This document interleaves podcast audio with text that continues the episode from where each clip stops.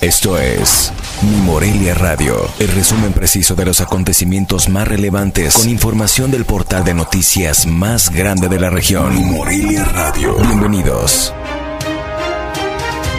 Bienvenidos al resumen informativo de este martes 8 de febrero de 2022. Este martes se realizó una audiencia en el caso del joven Yulín, quien presuntamente habría sido privado de la vida por elementos de la Policía Municipal de Morelia, en el fraccionamiento Jardines del Toreo.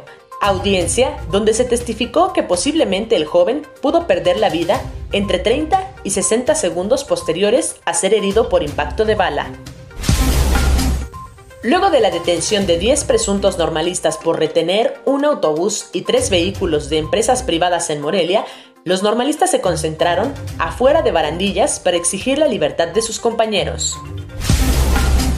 No había antecedentes de amenazas o solicitud de seguridad personal para el alcalde de Contepec, Enrique Velázquez Orozco, que había desaparecido el sábado y fue encontrado sin vida el día de ayer, aseguró el gobernador de Michoacán, Alfredo Ramírez Bedoya.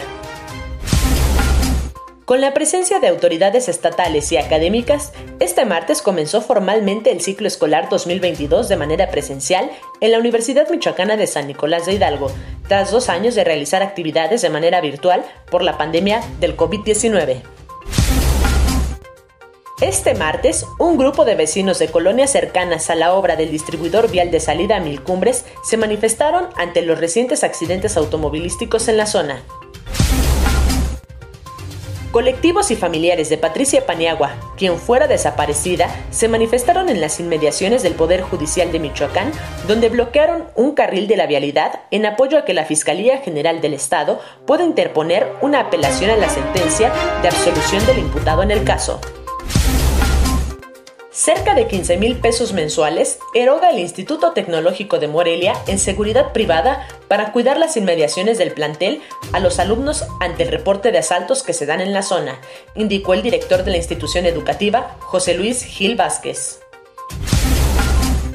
El Club Atlético Morelia no atraviesa un buen momento y con 10 jugadores de manera sufrida rescató un empate a gol ante Correcaminos en el estadio Marte Gómez en la jornada 7 del torneo Clausura 2022 de la Liga de Expansión MX.